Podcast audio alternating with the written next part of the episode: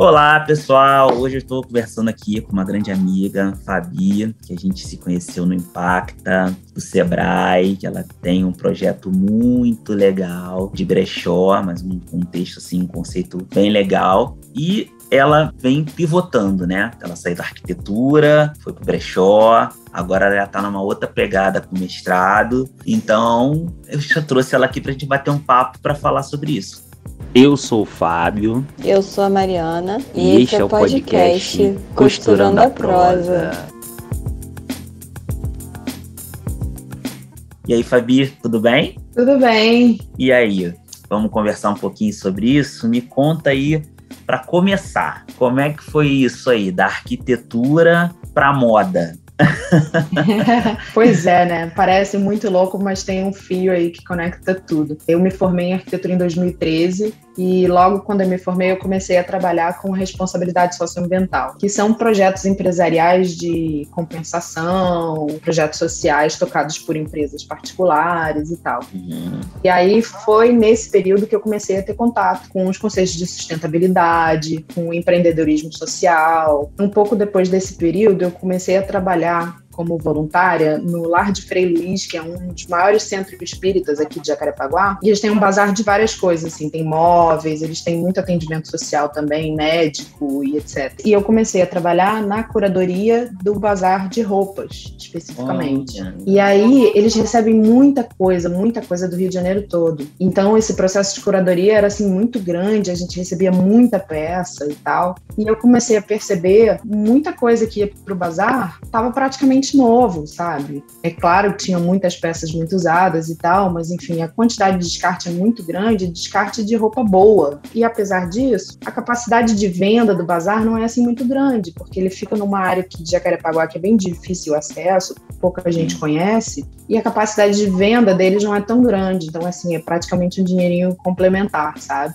Justamente por isso que eu tive a ideia de criar a Banana Habitat. A ideia era é, um brechó que coletasse todas as suas roupas só de instituições de caridade que recebiam doações e vender essas roupas por um preço bacana e que pudesse, ao mesmo tempo, dar um retorno financeiro para essas instituições. Então, a gente pegava as roupas, comprava as roupas das instituições e vendia elas com uma porcentagem de retorno. Uma forma de dar um destino a essas roupas que são novas e que muita gente pode usar fazer com que essas roupas chegassem num público maior uhum. e também contribuir com as instituições de caridade na medida em que elas têm um retorno dessa grana, né? ampliar assim a janela dela de exposição das peças que elas têm. E foi assim que surgiu a Banana Habitat. Então ela estava muito ligada no conceito de sustentabilidade que eu já conhecia enquanto profissional de arquitetura, né, digamos assim. E, e foi muito bacana, assim, eu comecei a Banana Habitat em 2017, no final de 2017, comecei online, participei de algumas feiras já, aproveitando aquela onda de final de ano, né, Natal. E em 2018 eu participei do Fashion Revolution, que deu Legal. assim uma cara diferente para Banana Habitat, sabe? Porque eu participei do Fashion, eu fui convidada para participar pela Patrícia para participar do Fashion Revolution, mas com um bazar de troca, não era o brechó. Uhum. Como a ideia do Fashion Revolution é conscientizar as pessoas com relação ao consumo da moda, não existe venda de produtos, né? A ideia é justamente que as pessoas parem de comprar um pouco, né? Desacelerar esse acelerar o consumo, né? Compra. Exatamente. Então a ideia lá era um bazar de troca. E aí eu corri atrás de várias peças para fazer o bazar de troca e foi um super sucesso, assim, foi muito legal, muito legal. E aí a partir disso, além do brechó, Banana Habitat, né, eu comecei a fazer algum promover alguns bazares de troca também. Todos eles tinham uma aceitação muito bacana. E tinha a ver com a premissa do brechó também, né, que uhum. o Banana Habitat nunca teve aquela característica de brechó de luxo, sabe? pegar uma roupa usada que custa caro e vender ela e, e conseguir um dinheiro por uma roupa que você usa pouco. Não, era justamente conscientizar para esse enorme descarte de roupas úteis que a gente faz e então o bazar de troca tinha muito a ver com isso também, foi muito bacana. Em 2019, eu consegui junto com o pessoal da Move, que eram umas meninas assim que estavam também na, no empreendedorismo feminino, a gente conseguiu um espaço físico em Copacabana, o que foi bacana, porque eu sentia falta disso na Banana Habitat, né, de um espaço onde as pessoas pudessem a qualquer momento momento experimentar as roupas, olhar, tocar e ver. Isso foi em fevereiro de 2020. A gente conseguiu no final de 2019, a gente arrumou o espaço bonitinho. E aí ele inaugurou em fevereiro de 2020. Nossa, e aí, pá! Pandemia. pandemia. Pandemia. Muita é. gente, né, infelizmente, tomou esse susto, né? É, exatamente. Assim, não foi um susto tão grande, porque a gente tinha um espaço que não era muito caro, e como eram várias pessoas dividindo, assim, eu fui convidada para colocar a Banana Habitat lá, como forma de atrair também um público para as atividades, então financeiramente o, o, espaço não me custava, mas é, foi difícil por tudo, né? Tipo, a gente entrou em claro. lockdown, não tinha mais movimento, você espera um pouco achando que as coisas vão normalizar e aí lá se foi um ano e sete meses. Eu acho que as coisas acontecem por um motivo também, sabe? E aí eu, eu acabei focando em outras coisas e tal. Acho que esse processo foi bacana também. Agora eu estou num processo de seleção de mestrado em design oh, que legal. Mas sem abandonar a pegada sustentável também, porque aí meu foco é, é, processo participativo, é assim, questionar tudo e continuo ainda nessa, nesse questionamento do consumo também. Ah, muito bacana. É, é, quando essa veia né, da sustentabilidade, dos, assim, eu costumo falar do slow fashion, né? Assim, é slow fashion, mas eu, assim, eu falo de uma maneira geral, conceito artesanal, que eu costumo dizer, né? De você Sim. trabalhar de uma maneira mais desacelerada, tudo que você vai fazer, você começa a pensar desse jeito, né? Eu vim assim, eu vim do marketing, né? Que é tudo para ontem, aquela correria e tudo projetizado, aquela coisa que você, tá, você passa. É até engraçado. Você passa cinco minutos, se você não tá conectado, né? Com alguma coisa, ou com alguém, parece que você, você, você, você saiu do mundo, sabe? Você não tá olhando o seu e-mail, se você não tá olhando uma rede social, se você não tá. Caraca, o que, que eu tô fazendo? E aí eu vou para a moda, a moda um pouco, é uma moda artesanal, um pouco mais devagar, um pouco mais lenta, com propósito. Aí eu vou me encontrando ali. Aí você vai dando aquela desacelerada. Hoje eu só consigo enxergar o um mundo assim. Então, que seja na arquitetura, Exatamente. seja designer, é. seja na moda, seja até na comunicação eu só consigo enxergar com propósito, desaceleradamente, aquela coisa do consumo consciente, né? Eu fico até é. vendo assim, falando assim um pouquinho de, de design, mais coisa de rede social, aquela massificação, né? De, de, conteúdo, conteúdo, conteúdo, conteúdo. Eu falo, gente, calma, desacelera um pouquinho, dá pra fazer uma coisa super bacana, mas se não fosse assim, essa coisa maçante, né? Então, Exatamente. Você muda a cabeça, né? Aí me conta um pouquinho, né? Continua, quer dizer, me conta um pouquinho, não, aí continua. Aí você vai para o designer agora, para o mestrado designer, mas continua na moda consciente consciente, você já tem né, alguma coisa, um objeto assim, de, de, pesquisa, de estudo bem estruturado ou está caminhando? Como é que está isso? Eu tenho um projeto, o meu projeto de pesquisa é na área de urbanismo. Olha mas ele tenha, ele, eu quis voltar um pouquinho para minha área original, mas com essa pegada no sentido de é, meu objeto de estudo são formas autônomas de fazer cidade, sabe? Que na verdade eu enxergo que as cidades na verdade não são essas produzidas pelas prefeituras única exclusivamente, né? A gente transforma a cidade na medida em que a gente usa ela. E uhum. como bons brasileiros a gente vai fazendo nossas gambiarras também, quando o poder público falha, né?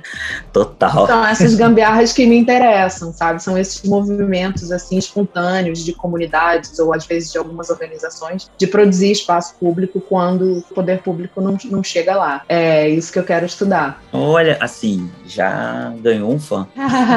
Mas é exatamente isso que você falou, assim, quando você começa a, a, estudar sobre sustentabilidade, que é uma palavra até já meio desgastada, né? Mas a gente continua usando na falta de palavra melhor, você se contamina, assim, e não tem caminho sem volta. É exatamente isso. Você não consegue pensar nas coisas de outra maneira. Enfim, não tem, não tem como sair desse, desse bar. Pois é, e é uma coisa que, voltando até um pouco para sua área de, de, de estudo, né, para o seu projeto, é um caminho sem volta e você começa a repensar os espaços públicos, né? Então, por exemplo, a pandemia também ajudou a gente a repensar o uso do automóvel, por exemplo. Hoje eu tenho uma relação totalmente diferente com o carro. É, eu tenho uma relação totalmente diferente com a cidade em si, porque como a gente ficou um ano sem utilizar todos os espaços, né? A gente ficou um ano em casa praticamente, quem pôde, né? Sim, e sim. aí você começa a repensar muita coisa, né? Será que a gente tinha real necessidade daquela quantidade de restaurante, de trabalhar tão longe de casa, de não ter um, um transporte por exemplo, é, eu, não, eu moro mais ou menos perto do, Eu não moro tão longe do centro, mas eu também não moro tão perto. Mas muitas das coisas que eu tinha que ir até o centro para fazer, se a cidade fosse pensada para pessoas sem talvez sem gambiarras ou com gambiarras, mas pensada para pessoas, talvez a gente não precisasse ir até o centro para fazer determinadas coisas, assim. Então, por exemplo. Até para o trabalho, né? É, para o trabalho. É, uma ciclovia resolve, ou então você ter pequenos centros, né? Tipo, um centro comercial completo, né? Onde tem até de repente uma praça e nessa praça você consiga fazer uma utilização dela, é ocupar o espaço, né? Aí, por exemplo, na hora do almoço, ter um evento de food truck. Aí eu tô falando de um conceito novo, é uma viagem que eu tenho. Durante o almoço, você pega esses restaurantes e você faz uma ocupação, né? Então, Sim. É, o cara pode estar um dia na Zona Norte, um dia o cara está na Zona Sul, um dia o cara está em Niterói, outro dia o cara está não sei aonde. Teoricamente, a pessoa ela tem como trabalhar próximo à casa dela, sai, ela se alimenta ali mesmo, né? Que não deixa de ser uma semi-gambiarra, porque você não precisa necessariamente ter um, um, um, centro comercial no bairro, né? Você transforma um Sim. espaço. Então, assim, você começa a pensar nessas viagens. Eu, pelo menos, nessas viagens, eu, eu surto, né? E aí Não, você tem total. viagens e tal, e, e, e, e aí você começa a, a, repensar muita coisa. Será que eu preciso disso? Será que eu preciso daquilo, né? É, é, é, é... eu tive do, duas dessas epifanias agora durante a pandemia, porque a maneira com que a gente usa a cidade é, depende muito também de onde a gente mora, né? Sim. E do que a gente está fazendo, óbvio. Eu moro no Flamengo, ou morava, porque desde o início da pandemia eu vim para casa dos meus pais em Jacarepaguá. Então é uma diferença tanto. É outra eu morava cidade. No... É outra cidade. E outra forma de usar a cidade, né? E aí, eu no Flamengo, quando eu fiz o Fashion Revolution, o Fashion Revolution foi na 7 de setembro, no centro. Uhum. Eu fiz o bazar de troca durante cinco dias. Esses cinco dias eu fui do Flamengo para o centro de bicicleta, naquele visual maravilhoso do aterro do Flamengo e tal, né? E depois pegava a obra nova da Praça 15. Então, assim, Isso. super visual, lindo, maravilhoso um puta privilégio em termos de Rio é. de Janeiro você poder fazer esse deslocamento de bicicleta e ir num lugar aprazível, né? Por outro lado, desde o, o começo da pandemia, em que eu fiquei confinada no meu apartamento poucos dias, porque aí logo eu fugi para Jacarepaguá. Aí o Flamengo já não era tão interessante, porque se você não pode sair na rua, você está dentro do seu apartamento. E aí a experiência aqui em Jacarepaguá é completamente diferente. Eu tô na casa dos meus pais, tem quintal, tem pé de abuticaba no quintal, todo dia tem uns passarinhos que vêm visitar uhum. o pé de abuticaba. Assim, eu tirei zilhões de fotos de plantinha e é um condomínio residencial, então mesmo com a pandemia você pode fazer umas caminhadas e tal. Uhum. O uso do espaço ao ar livre é muito bacana, assim. E ao mesmo tempo, com a desvantagem desse eu precisar me deslocar, aí é muito mais difícil. Sim, sim. Então são, são dois bairros que são praticamente dois usos da cidade completamente diferentes. Diferente. É, eu passo por um, por um processo bem similar, né? A minha namorada mora no centro e eu moro aqui no Grajaú. A referência é bem parecida. É Jacarepaguá, Flamengo. Grajaú, com certeza. Exatamente. Quando eu tô lá na casa dela, no começo da pandemia, pá, apartamento. Então a gente tava, antes da pandemia, a gente tava no centro de tudo, né? Então você tá no meio do, você tá no meio do furdunço, você tá você tá hum. perto da Glória, perto do Flamengo, Botafogo, perto do centro, você faz tudo, você desce, passa o dia inteiro na rua e tal. Você tem, tem a condição de você estar tá em algum lugar, o pessoal chama para ir para outro, você vai em casa rapidinho, toma um banho, 10 minutos, você desce e tal. Pandemia, não pode sair. A gente tava confinado num apartamento 2x2, né? Se levantasse os dois ao mesmo tempo, pá, batia cabeça com cabeça. Aqui não, tem quintal, é, passarinho, tem arvorezinha, tem é, é, é hoje, né, depois que as coisas foram até, me vacinei e tal, já voltei a correr, então de manhã cedo eu saio para correr, vou correr perto da floresta e tal. É um uso diferente da cidade. Mas quando eu quero é. me deslocar, é uma coisa bem, né? É, um exatamente. Mais... Aí começa a ficar problemático. Exatamente. e aí da onde vem aqueles surtos, né? Durante um tempo, eu costumo brincar, né? Que eu moro na roça. Aqui é roça e tal. E aí, é. durante um tempo, aqui tem uma praça e essa ideia do food truck é que eles liberaram uns eventos lá pouco antes da pandemia, talvez um ano, um ano antes, um ano e meio antes, eles liberaram. Então, de 15 em 15 dias, mais ou menos, tinha esse evento. Então, é, era engraçado que quando a gente era criança, né, você não pode sair, só pode sair pelo bairro, todo mundo se encontrava ali, adolescente, ia pra praça e tal. Tu faz 18 anos, né? A maioria tira carteira, namora, coisa e tal, as pessoas vão sumindo, né? Não vão ficando por aqui. E quando voltaram com esse lance food truck, a gente encontrava muita gente, porque aí tinha o Oswaldo botou batida, tinha cerveja artesanal, tinha não sei o que, tinha vinho, tinha não sei o que. Então, assim, as pessoas. Rolou o reencontro da galera. Exatamente, rolou o encontro, porque aí é aquela coisa bacana. A galera volta a ocupar aquele espaço ali, que a pessoa não Exato. ocupa tem nada. Quando você e coloca. Aí você vê que faz muita falta, né? Total, total, total. E é aquela coisa, né, que, que, que muita gente fala assim, né? Tem um, algumas pessoas defendem. Se você coloca uma boa iluminação e coloca um evento naquele espaço próximo à sua residência, é óbvio que você vai ocupar aquele espaço. Né? Agora, se não tem nada naquele espaço, é um espaço escuro, um espaço que está sujo, um espaço que você não tem uma utilização, é. você vai Ele lá Ele repele, ao contrário. É. Exatamente, você vai repelir aquele espaço, né? Então é uma coisa muito legal. E, e aí, quando a gente. O bichinho, né, da palavra sustentabilidade, quando ele morde você fica assim. E aqui agora também eles estão fazendo uma horta, na mesma praça que estava tendo esse evento, tem uma horta comunitária. Então você começa a fazer várias utilizações. E agora o pessoal usa para fazer a ginástica. Então, assim, ah, eu tinha, eu tinha uma amiga que, que ela morava na Gago Coutinho. Uhum. E aí tem uma horta, se não me engano, ali perto. E ela me falou uma coisa muito interessante sobre a horta comunitária. Ela falou, Fabiana, o negócio menos importante são, são as verduras e os legumes. As pessoas vão lá mais para trocar ideia e conversar. É, mas é ponto de encontro. É, é, ponto de encontro. É ponto de é, encontro. Essa experiência comunitária mesmo. Esse que é o legal é. da hora. E aqui tem, aí tem a pracinha do cachorro, né? Então, assim, as pessoas vão levar os cachorros. Aí a pracinha do cachorro é ótima. Pois é, o pessoal troca ideia. Aí tem uns aparelhinhos lá, né? Que os idosos fazem atividade de manhã. Então, assim, aí de noite tinha, né? O evento Food Truck. Então você via todas as gerações, que tinha uma música e tal. E lembra até aquele clima de cidade interior, né? É o que, que tem Sim. hoje na praça? Aí vai todo mundo. É.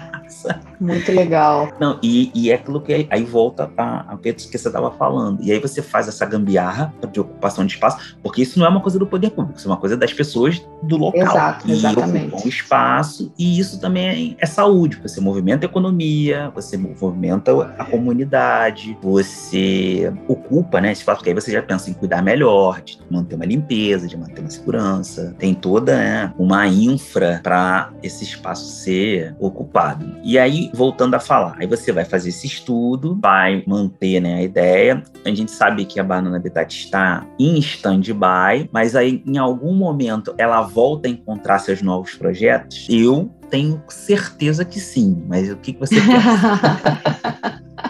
Eu gostaria muito também, assim, eu não sei se eu conseguir conciliar as coisas, e aí eu tenho que ter muito cuidado nisso, porque eu também sou extremamente otimista, otimista do tipo surrealista. eu sempre acho que dá para conciliar, mas aí sempre me atropelo. Mas se eu conseguir conciliar, eu acho que sim, assim, ela, eu acho que a ideia é muito boa, eu acho que ela continua sendo boa, eu acho que ela é cada vez mais urgente. E ao longo do tempo eu fui com o Impacta, principalmente também, e os estudos que eu fiz depois do Impacta, né? O Impacta abre a cabeça da gente oh. e depois você começa a puxar aqueles fios, né? Porque tem muita, muita ideia boa para puxar. Uhum. Eu comecei a pensar muito também em empreendedorismo e marketing. Eu sei que da área de marketing, né? A gente Isso. tem uma. O marketing e a sustentabilidade tem uma linha de confronto, né? Uhum. Que a gente está muito acostumado com aquele marketing agressivo, que é o estímulo ao consumo, e o que a gente está tentando fazer é justamente ao contrário. Isso. Então tem sempre uma dúvida, assim de se é possível crescer e escalar sem usar essas, essas ferramentas, sem, sem usar propaganda em excesso, sem estimular as pessoas a consumirem, sem usar psicologia de preço, por exemplo. Isso é uma coisa que eu fiz na Banana Habitat. Eu, eu escolhi não usar psicologia de preço, porque eu acho que preço tem que ser assim, é o preço justo, é o que custou com mais lucro, etc. E aí eu não queria psicologia de preço. Então isso era uma coisa que mexia muito com a minha cabeça também, sabe? E, é, procurar não cruzar essas e ao mesmo tempo sempre com o pé atrás, né? A gente fica na dúvida, assim, pô, vou botar a lojinha no Instagram, tá, mas e aí, se eu não fizer anúncio pago, será que alguém vai descobrir que ele existe? Pois é, isso aí é uma, um, olha, é um dilema que eu enfrento desde 2018 no Impacto. Até é. hoje a Rosa P enfrenta esse dilema porque a gente tenta tudo fazer orgânico, né? E é, gente, exatamente. Assim, a gente vem numa luta é, diária porque até hoje a gente faz as coisas orgânicas, então assim, a gente posta o que a gente acredita, a gente divulga o que a gente acredita, mas essa sua dúvida, essa sua, esse seu questionamento é o nosso questionamento, né? É, é, até com relação à produção do conteúdo também, né? Sim. Porque eu comecei, eu entrei né, nessa, nessa vibe de, de estudar muito para criar conteúdo para Banana Habitat, e aí chega num ponto que ou eu criava conteúdo ou eu trabalhava de fato na Banana Habitat, né? Selecionando as roupas, produzindo e tal. Porque você acaba entrando num círculo, né? E aí eu tenho que postar três vezes por dia, ou mesmo que não seja tão assim né, três vezes por dia, que seja um, um, uma vez por dia, tem que manter aquela constância para você fazer um conteúdo. E a gente não está falando né, de qualquer conteúdo, você está falando de um assunto sério, você tem respeito a esse assunto, então você quer entregar um conteúdo bacana. Você não consegue fazer isso numa super escala, sozinho, pelo menos, né? Não. No, no esquema eu empreendedor. é, Pois é. Então, nossa. até isso eu passei a repensar também. Pô, mas será que eu preciso mesmo postar três vezes por semana e encher o saco das pessoas? Uhum. Enfim, são todos questionamentos válidos quando o que a gente está tentando é, é, nadar contra a corrente. Mas acho que faz parte, né? Não, faz parte. A gente brinca que é Se fosse fácil a gente fazer outra coisa. Pois é, mas é o que a gente fala, né? É, quando a mosquinha, a contracultura morte, é, é aquela, aquela coisa do, do, do Matrix, né? Eu só te ofereço a verdade. O Impacta, pra mim, foi, foi, foi o, o Morfeu, né, gente? Aquela referência do filme Matrix, quando ele oferece a pílula. Ó, eu só tô É. te oferecendo a verdade. Você quer? É Tá um bom. divisor de águas, com certeza. Total. Todos esses questionamentos que você tem, a gente tem diariamente, porque, pô, a gente vai encher o saco das pessoas todo dia, a gente não quer estimular o hiperconsumo, a gente quer estimular o consumo justo, a precificação justa que a gente tem. É, é um assunto muito sério, né? E a gente trabalha com sustentabilidade social. Então, assim, a gente acha super bonito, né? Até essa palavra, que é uma palavra desgastada e muito difícil, né? A gente, às vezes, a gente sempre fica pensando em como utilizar outra, mas a gente ainda não encontrou, a gente fala que é sustentabilidade social, que a gente trabalha valorizando a mão de obra. Então, assim. Exatamente. Não, eu acho valorizar- também que o Pode trabalho de vocês é fundamental, cara. Obrigado. a invisibilidade das costureiras é uma coisa que já passou muito da hora de acabar, assim. Pois é. E é um trabalho muito bacana. E a gente fica, né, brigado, assim, pelo trabalho, a gente fica muito gratificante a gente estar conseguindo é, trabalhar e tendo um reconhecimento, né, das pessoas que, que- que trabalham com a gente, que buscam a gente, mas ao mesmo tempo a gente vê uma série de pessoas que se auto-intitulam sustentáveis e só falam de matéria-prima, ou então só falam É. de meio ambiente. E quando a sustentabilidade, no caso, né, é- é, tem que vir de um todo. Então, assim, a pessoa tem que se preocupar com o seu trabalho, que é, porra, é lindo e fundamental, que é a reutilização. Porque não adianta tu comprar cinco camisas por dia e depois isso isso vira lixo, porque você vai usar uma vez e aí, ah, eu não repito roupa, tá bom, e o que tu vai fazer com o resto? Então, você tem que pensar em como você vai realocar essa roupa, você tem que pensar como ela foi feita, por quem ela foi feita, ela não pode custar 10 reais, né? Porque a lógica reversa do preço, se ela tá custando 10 reais, tem alguma coisa muito errada É, exatamente. caminho. Tem um vídeo muito bom no YouTube que chama História das Coisas, em que eles falam que é exatamente sobre essa questão do preço, né, em um momento. O vídeo todo é muito bom, mas tem um pedacinho que eles falam que se um, no exemplo deles é um radinho, um radinho desses de plástico, uma coisa assim bem, né, Roscoff. Uhum. Se ele está custando R$ 2,99 e isso não paga nem o navio que trouxe ele, digamos, da China para cá, é porque alguém está pagando, que não é você que está pagando R$ 2,99. Com certeza. Essa pessoa que está pagando é provavelmente o trabalhar,dor que está lá na fábrica sendo explorado. Total. E é uma coisa que a gente bate muito nessa tecla, que muitas pessoas vêm buscar a gente com esse discurso, não, porque sustentável, papapá, papapá. E a primeira coisa que eles fazem quando vêm conversar com a gente é querer negociar o valor das costureiras. Aí eu já falo, bom, peraí, então a gente não tá falando a mesma língua. Porque você quer comprar o tecido mais caro porque você acha que ele é feito, que ele é feito manualmente, blá, blá, blá, blá, ele é super sustentável. Porque depois que a peça for comprada, eu quero botar um chip na peça, porque aí eu vou rastrear para saber onde é que ela tá, porque aí eu vou fazer a reutilização e papapá. Ok, mas a costureira, pô, tá caro quanto ela vai cobrar. Eu falei, pô, peraí, cara. Pois é, ela é a parte mais importante de tudo. Pois é, ela é fundamental, a gente brinca. Ela que tem que ir pra passarela, não é a modelo, é ela que é fundamental, porque sem ela, a, a ideia que você teve, a ideia que eu tive, não vai, não vai acontecer. Se você justamente quer cortar custo na pessoa, você já não está sendo sustentável.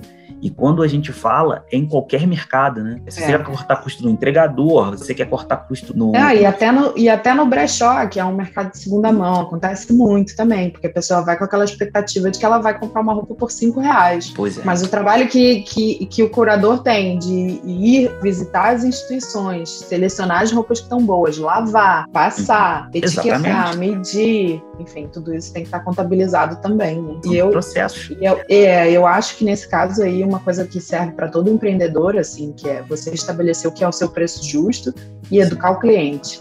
é difícil, muita gente vai dizer não, muitas, você recebe muitas críticas também. Eu recebi muitas dessas, de pessoas dizendo que se eu abaixasse os preços das peças do brechó, eu venderia mais, mas você tem que se manter firme, porque só o trabalhador braçal sabe quanto custa o seu trabalho, né? O nosso tempo, pois a é. nossa vida que a gente está dedicando ali ao trabalho. É. é. uma coisa que a gente é, costuma falar muito, né? Uma vez a gente teve a nossa única treta de internet, graças a Deus, foi uma pessoa, é, foi uma pessoa falando, eu tava falando sobre é, produção justa, aí ela virou e falou: o que é justo para mim pode ser não ser justo para você. Aí eu falei: lê do engano, porque a justiça em, em matéria de produção em qualquer mercado é uma só. Tem que ficar bom para todo mundo. Como você Exatamente. falou no filme, se é 2,99 o radinho, para você pagar 2,99, alguém tá pagando o preço desse rádio. Então, Exatamente. por exemplo, ah, mas eu não posso pagar isso. Você não poder pagar não significa que o que a pessoa tá cobrando é injusto. Significa que neste momento você não tem condição de pagar o preço justo por aquela peça. Mas a justiça, aquela coisa assim, a pessoa que tá fazendo o trabalho, ela tem que ter no mínimo condição de adquirir aquela peça que ela tá fazendo. Seja em qualquer mercado, né? Seja o cara que faz o carro, ele ter condição dele comprar um carro, seja o trabalhador que trabalha em obra, ele ter condição de financiar um apartamento, enfim. E a pessoa que na costureira ter condição de comprar a peça, ou a pessoa que vai fazer a curadoria né, do brechó, ter condição de adquirir aquelas peças. Porque, assim, só quem está no mercado sabe o trabalho que dá você fazer um, entregar um trabalho de, de excelência. Porque as pessoas estão muito mal acostumadas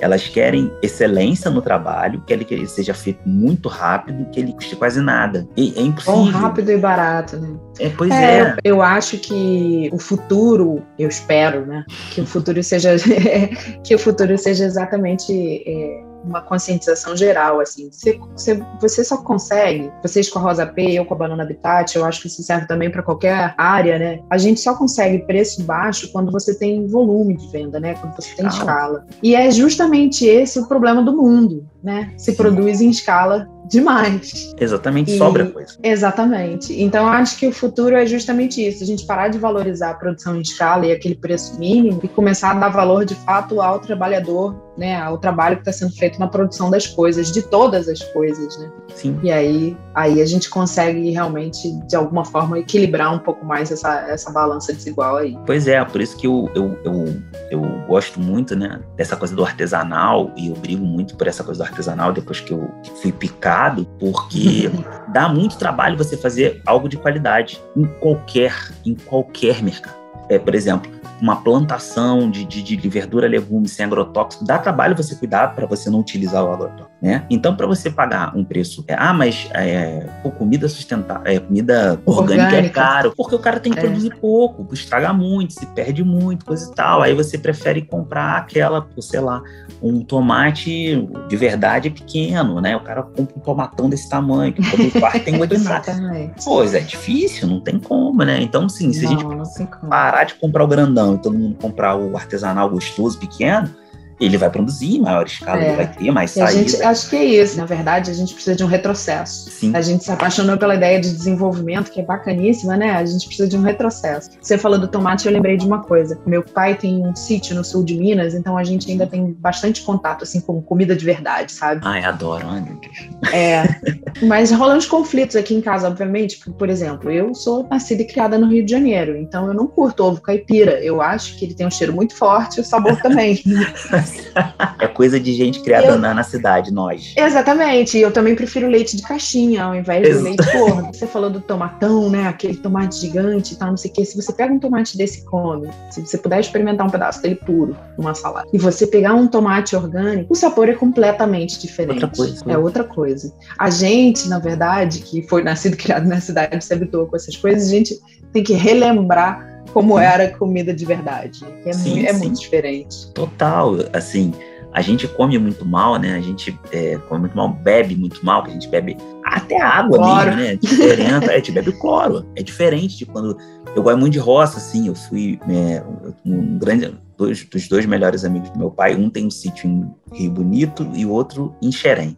Então a gente ia muito quando era criança. Pô, era água de rio, é tomar banho no rio, e bebe água de rio, e, e come caipira, e bebe leite, aquele leite curra e tal, não sei o quê. Quando você é criança, tudo beleza. Hoje, eu tô, passo até mal, né? Porque anos e anos, né? Você sem fazer isso, depois de adulto e tal. Mas a gente perdeu essa coisa, né? mais lenta, essa coisa de uma vida com menos. Porque quando, por exemplo, todo mundo tem essa coisa assim, ah, eu preciso dar um detox, eu ficar tipo 15 dias no, no, no mato, aí você vai para um sítio. No terceiro dia, tu tá louco já. Meu Deus, aqui fala, porra, cadê o celular, o Wi-Fi, o WhatsApp? E não acontece nada no mundo.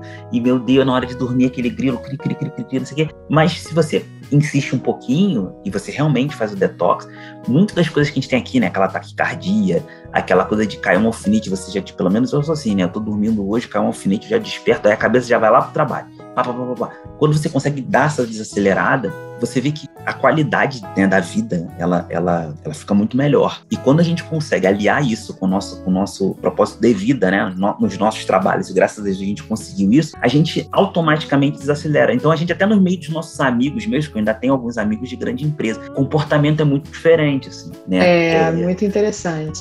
É, eu acho assim, se todo mundo tivesse a oportunidade de fazer essa vida de roça ou do mato, eu acho fantástico. Assim, eu aprendi muita coisa. Inclusive com a Banana Habitat, que o, o sítio tem já 24 anos que a gente tem sítio. Eu passei o mês de agosto, eu passei 21 dias lá em agosto, final de julho e agosto. e Não tem luz. Não tem luz elétrica. Continua invejando. É, aí invejei mais ou menos, porque. que muitos dos meus amigos falam: não, não, mas não tem luz elétrica? Não, não tem a menor condição. Não tem condição.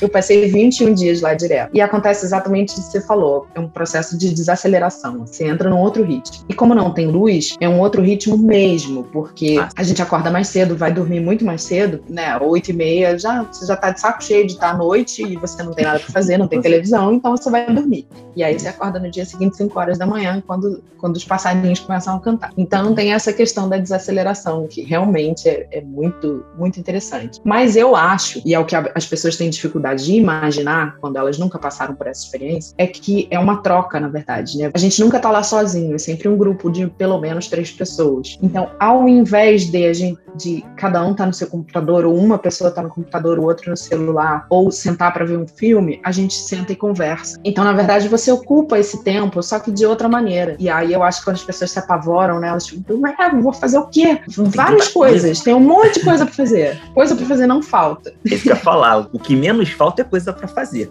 Exatamente. E com relação à Banana Habitat, eu aprendi, até escrevi um artigo no site da Banana Habitat sobre isso, é engraçadíssimo. A roupa tinha uma função completamente diferente. Porque como a gente está literalmente no meio do mato, entendeu? Não tem padaria, não tem, você não vai na esquina tomar uma cerveja nem nada. A roupa a gente usava só pensando na função. Então, se eu recolher as fotos desse tempo todo de sítio, as fotos. As, as combinações são incríveis, assim, de estampa roxa com estampa abóbora. Nada combina, não tem restrição de tamanho também. Cada um veste o tamanho que quiser. Alguém precisou de um casaco, outra pessoa emprestou o casaco, o casaco ficou gigante, não tem problema nenhum. Não tem problema, você só quer, você só quer se, se, se esquentar um pouquinho. Se aquecer. Então, isso é muito essa experiência também de ter uma relação diferente com a roupa que você veste, eu diria mais até, de você se vestir sem se preocupar com a estética, cara, isso é muito libertador, muito, muito libertador. Sem se preocupar se a roupa tá bonitinha, se não, se a sua perna parece mais comprida ou mais curta, sabe? Se tá apertando na cintura ou não, nada disso importa no meio do mato.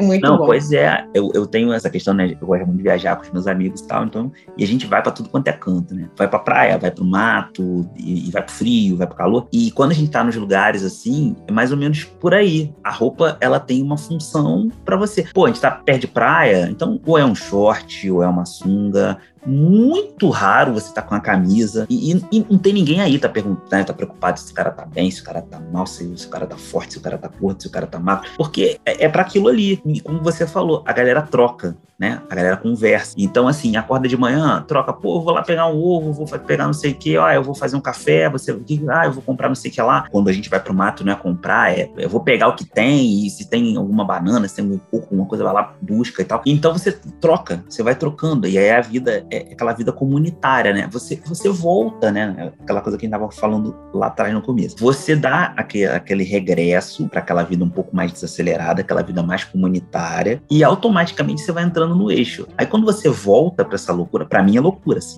essa aceleração, né? Aí você até demora a pegar, né? Caraca, essa, essa coisa do telefone o tempo todo, e-mail o tempo todo, e não sei quem tá me cobrando, não sei quem tá me cobrando, papapá, eu tenho que responder, não sei o quê. Demora eu... muito, é bravo. Eu, eu toda vez que eu toda vez que volto pro mato, eu tenho uma rebordose, assim, de pelo menos uma semana. Ah, Tem uma semana em que eu demoro a entrar no ritmo, digamos assim, demoro muito. Realmente é muito complicado. Tudo é muito barulhento, os cheiros são diferentes, e, e exatamente você falou, as urgências, né, os compromissos começam a bater na porta, todos de uma vez. Isso.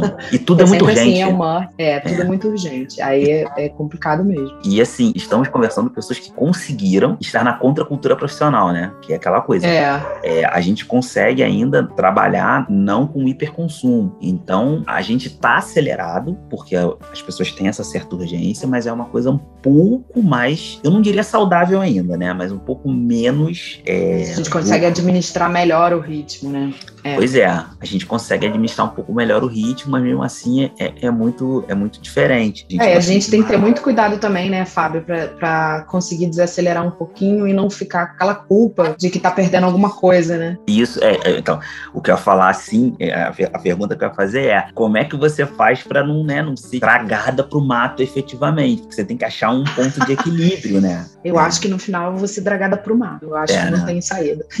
não tem escapatória. Mais uma, é, mais não, uma. Não, mentira. Eu falo isso, mas eu, sou, eu gosto muito do Rio também, assim, eu, eu já pensei nisso várias vezes e eu não consigo mentalmente chegar numa conclusão. Enquanto eu puder fazer um pouquinho lá, um pouquinho cá, para mim tá ótimo. Eu gostaria, se eu pudesse, assim, naquele esquema utopia total, morar no mato, eu precisava ter luz no sítio, né, porque eu precisaria no mínimo de um telefone, de uma internet, é, morar no mato e trabalhar online. Aí seria, é, se eu pudesse trabalhar online, aí minha vida seria outra, realmente. É, uma coisa que a gente conseguiu, é, é assim, é um, é um ganho que a gente teve a pandemia, né? Na pandemia a gente se reinventou muito aqui na Rosa P. Hoje a gente faz o trabalho 75% dele online. É esse, esse ganho que a gente teve, tá? Eu sempre fui um cara que eu tive uma relação com a internet bem, assim, é, óbvio que a internet é, tem muita coisa boa, tem muita coisa ruim, mas eu sempre fui um cara um pouco avesso, sabe? Eu sempre, ah, não era muito internet. É, mas eu uhum. hoje, que a gente conseguiu, depois da pandemia, que a gente conseguiu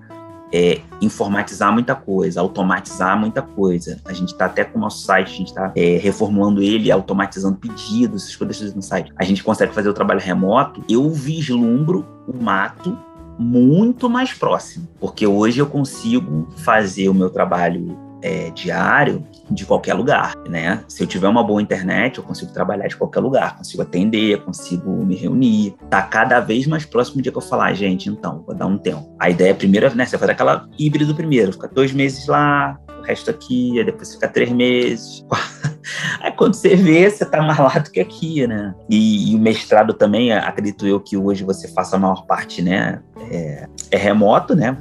Você vai estudando e tal, não tem que, que, que ir muito. E, e, me conta aqui, você tem ideia, né? Quando você, você conseguir, no mundo ideal, fazer tudo remoto, tentar conciliar o objeto de estudo com a Banana Habitat, e você pensa de criar alguma coisa que junte os dois, um terceiro produto, não pensou nisso ainda? Como é que como é que como é que funciona essa cabeça? A cabeça a cabeça já está em vários lugares há muitos anos, na verdade. antes antes da Banana Habitat, eh, eu e, mais dois amigos criamos um coletivo de projetos socioambientais, se chama Causa Socioambiental.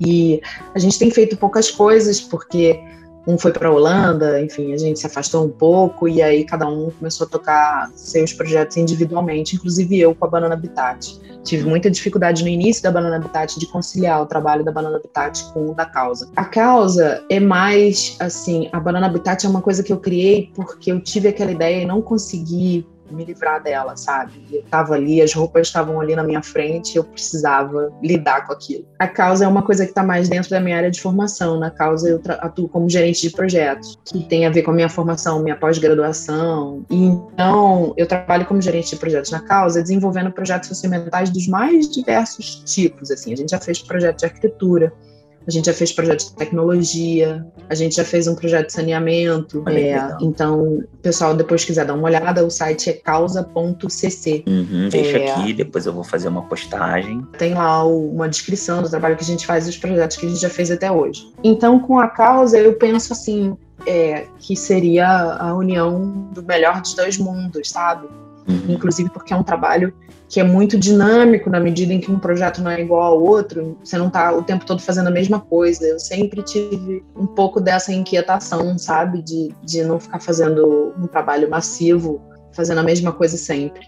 Isso não chegou a acontecer com a Banana Habitat, mas eu suponho que em algum momento, né? E além do mais, é difícil, a Banana Habitat é mais difícil de se deslocar também por conta das instituições de caridade, que da onde a Banana Habitat pega as roupas, né? Uhum.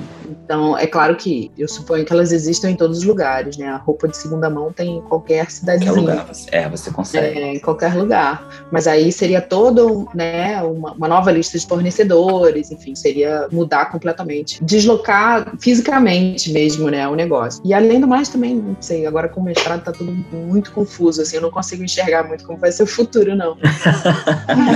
Mas é bom, assim, a gente vai deixando as coisas fluírem, né, e aí as coisas vão surgindo, é. né, é, eu costumo dizer, né, quando eu, quando eu comecei lá na, no Impacta, né, quando a gente se conheceu e tal, lá em 2018, eu entrei, não sabia o que esperar, eu não sabia, assim, eu juro que eu não sabia o que esperar. E assim, tudo aconteceu sabe? Tudo aconteceu. Eu acho que a gente não.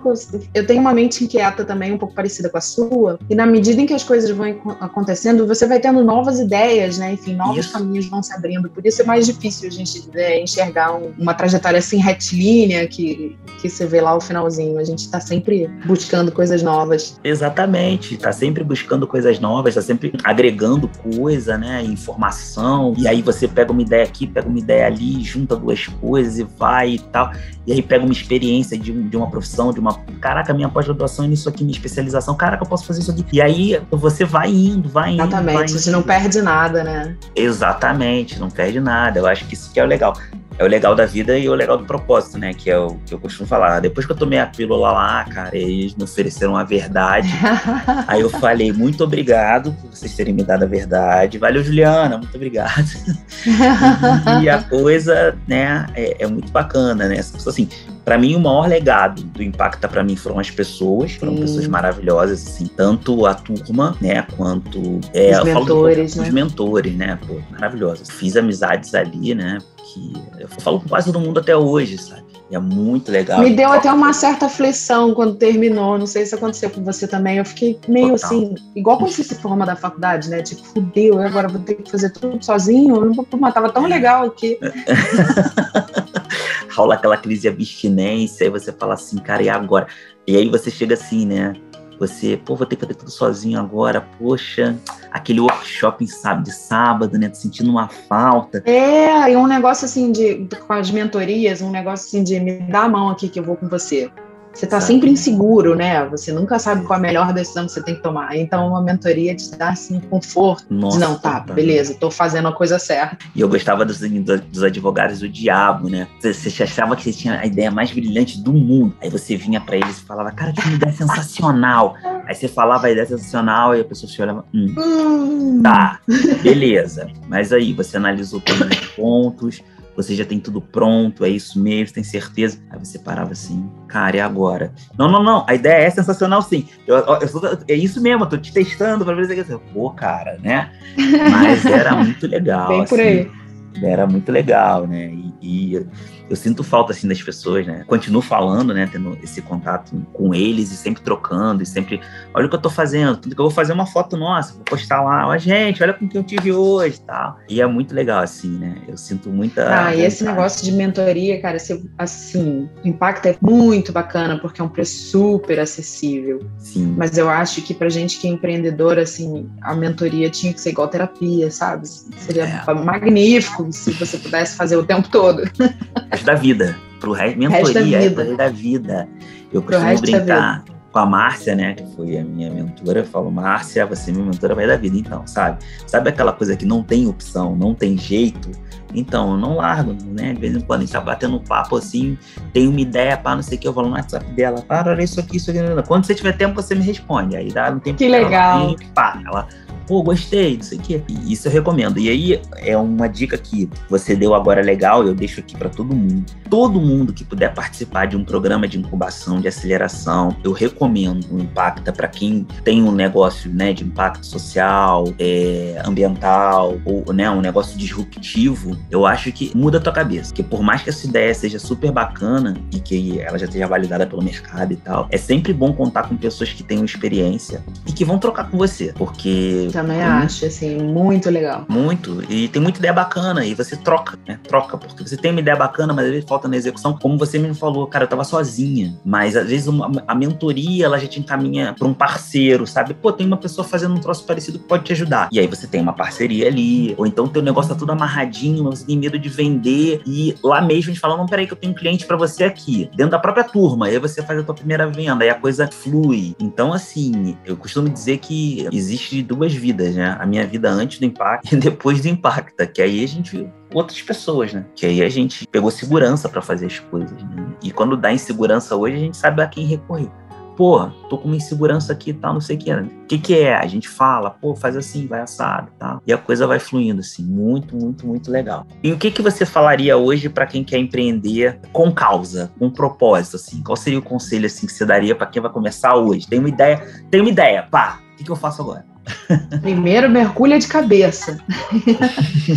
ah, eu acho que estudar bastante, assim, que é mais ou menos uma lição para a vida, assim, e, e, a gente viu muito isso no Impacta também. Por mais que você entenda, ou você entende muito do produto, ou você entende muito de negócio, ou você entende muito de marketing, para cada uma dessas opções você precisa estudar as outras duas né? Então eu acho que esse é o melhor caminho, assim, a melhor forma de abrir a cabeça e ter um pouco mais de segurança, talvez quem não, não pode fazer uma mentoria, é estudar. E a internet tem muito material disponível sobre todas essas coisas, tem muita coisa sobre empreendedorismo, tem muita coisa de empreendedorismo que você pode usar em empreendedorismo social, e eu acho que é um caminho fantástico de se seguir, assim, como, como você falou, a gente é picado por um bichinho e ele não abandona, você começa a enxergar o mundo de outro jeito, assim, tudo que você faz, tudo que você consome. A Banana Habitat, o foco dela sempre foi roupa, mas a aproximação com o brechó me fez mudar completamente a minha forma de consumir qualquer coisa. Eu, por exemplo, sou muito ligada em tecnologia, você falou da internet, eu nunca fui fanzoca tão assim de redes sociais, mas de internet, tecnologia, computador, máquina fotográfica, programas de edição e tal, eu sempre gostei muito e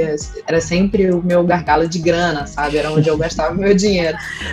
você muda. É, e tá ficando cada vez mais difícil, né? Ainda mais agora. Mas a experiência com o brechó mudou minha forma de consumir, inclusive isso, sabe? Muda a sua forma de consumir tudo. Você começa a repensar realmente se você precisa, quais as coisas que você de fato usa, né? O que, que você compra e depois fica encalhado por aí. Então, voltando à sua pergunta, com relação a uma pessoa que está afim de empreender, eu acho que primeiro é estuda sobre os formatos de empresa, sobre impostos, sobre administração, marketing, todo esse embasamento vai ser muito útil na hora de montar um negócio, qualquer que seja ele. Isso é Estudar é, é, o primeiro caminho e depois é mão na massa. Aí vem um, um, uma questão que eu sempre tive problema com ela, mas assim, feito é melhor do que perfeito. Uhum. Muita, né?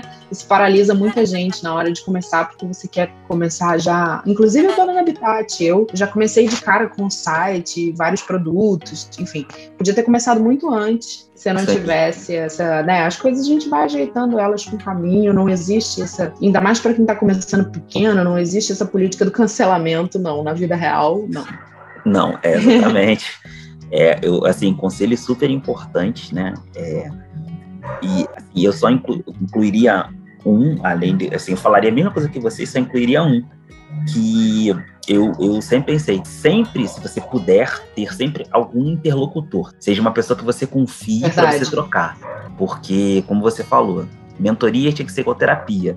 Mas como nem todo mundo pode, porque no começo, né, a gente, às vezes a gente não tem capacidade financeira, sempre tem que ter uma pessoa legal, uma pessoa que ela tenha que ter alguma expertise. Ela não precisa ser, oh meu Deus, o cara mais top do mundo, mas assim, às vezes ele, se ele tem bom senso ou entenda de alguma dessas áreas chaves que você falou, administração, ou finanças, ou ou, ou, do serviço em si que você quer prestar, que você possa trocar. Porque a gente, às vezes, a gente tem a melhor ideia do mundo, mas pra gente. Aí quando você apresenta ela pro mundo, né, às vezes é uma, uma colocação de vírgula que muda tudo. É, você tá oferecendo, de repente, três serviços, se você oferecesse dois, a coisa andava, e esse terceiro serviço não, não adianta. É só isso que eu, né, que eu, falo, que eu falo. Não, acho fantástico, fundamental, você tocou no ponto. E acho também que é, muita gente ainda, às vezes, fica pegado à ideia, né, com medo de alguém roubar ou tal, não sei o quê. E é uma coisa que não funciona, assim. Se você tem uma ideia, joga ela pro mundo. E aí eu diria, conversa com qualquer pessoa. Mesmo que a pessoa coloque defeitos na sua ideia, se você tiver cabeça fria, não levar para o pessoal, escutar essas críticas de coração aberto, assim, tudo que você ouvir sobre a sua ideia vai ser útil em algum momento.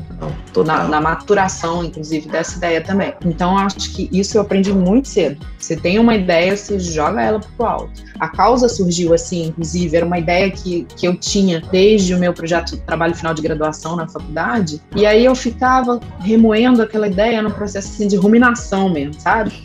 E ficava pensando e aprimorando e aquele negócio, mas era simplesmente isso, somente isso, uma ideia que estava dentro da minha cabeça. Quando eu comecei a falar dela com as pessoas que estavam próximas a mim, assim, muito rápido ela saiu, ela nasceu, o filhote nasceu.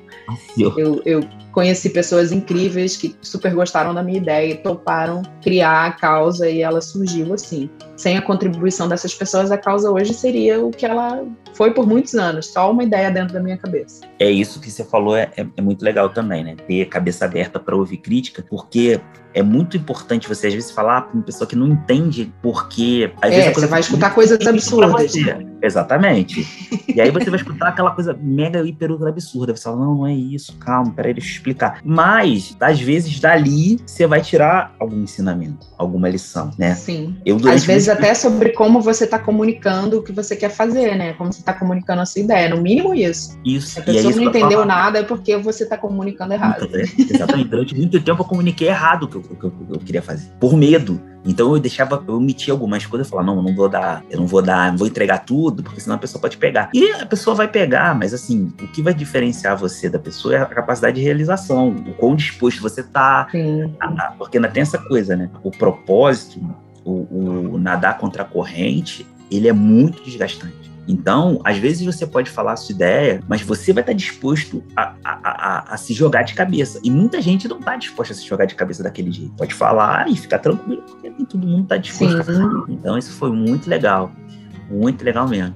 Infelizmente, hoje a gente está chegando, né, aos finalmente, mas eu queria primeiramente agradecer a Fabi tirar um pouquinho do tempo dela, que a gente sabe que é corrido, para bater um papo aqui com a gente. Foi maravilhoso. Espero que seja o primeiro de muitos. A gente ainda vai Também. fazer lembrou muita coisa, a gente vai se reencontrar aí para bater um papo. Deixa essa pandemia acabar aí, que a gente vai se encontrar. E queria agradecer, né, e deixar, eu vou botar os contatos, galera, quem quiser ver a causa. A banana tá em stand-by, mas as redes ainda estão funcionando. Quem quiser dar uma olhadinha lá e tal também pode, que eu vou colocar por aqui. E deixar aqui agora a palavra para a Fabi para dar um, um, alô, né? Um último alô aí para você. Adorei, Fábio. Eu que agradeço. Agradeço você ter lembrado da banana. Estou super honrada de estar aqui conversando com vocês. É, é um prazer enorme para mim falar disso. É como você falou, a gente é picado por um bichinho e daí fica é muito gostoso falar de um trabalho que a gente curte fazer, né? Que a gente tem prazer em fazer. Então eu te agradeço muito por ceder esse espaço. Acho muito legal. E faço votos também de que numa próxima a gente grave numa mesa de bar tomando uma cerveja. No momento, meu fígado não tá podendo, não, mas uma hora ele vai poder. Então, então vamos fazer um trabalho aqui, uma mentalização, é. pra gente poder logo, porque, pô, tá fazendo falta, né? E, e outra coisa, uma outra dica que ela, ela esqueceu de falar, eu também falo, aproveitem quando você tá com gente boa numa mesa de bar, que olha o que sai ah, de Ah, verdade. Mas não adianta, é, é quando você tá com gente legal, com gente boa, com gente com astral bom, cabeça boa, gente que sai de insight, que sai de ideia. Eu, eu, eu, me tornei aquilo que eu mais temia, né? Eu sou a pessoa que sai com um bloco de notas. Ótimo!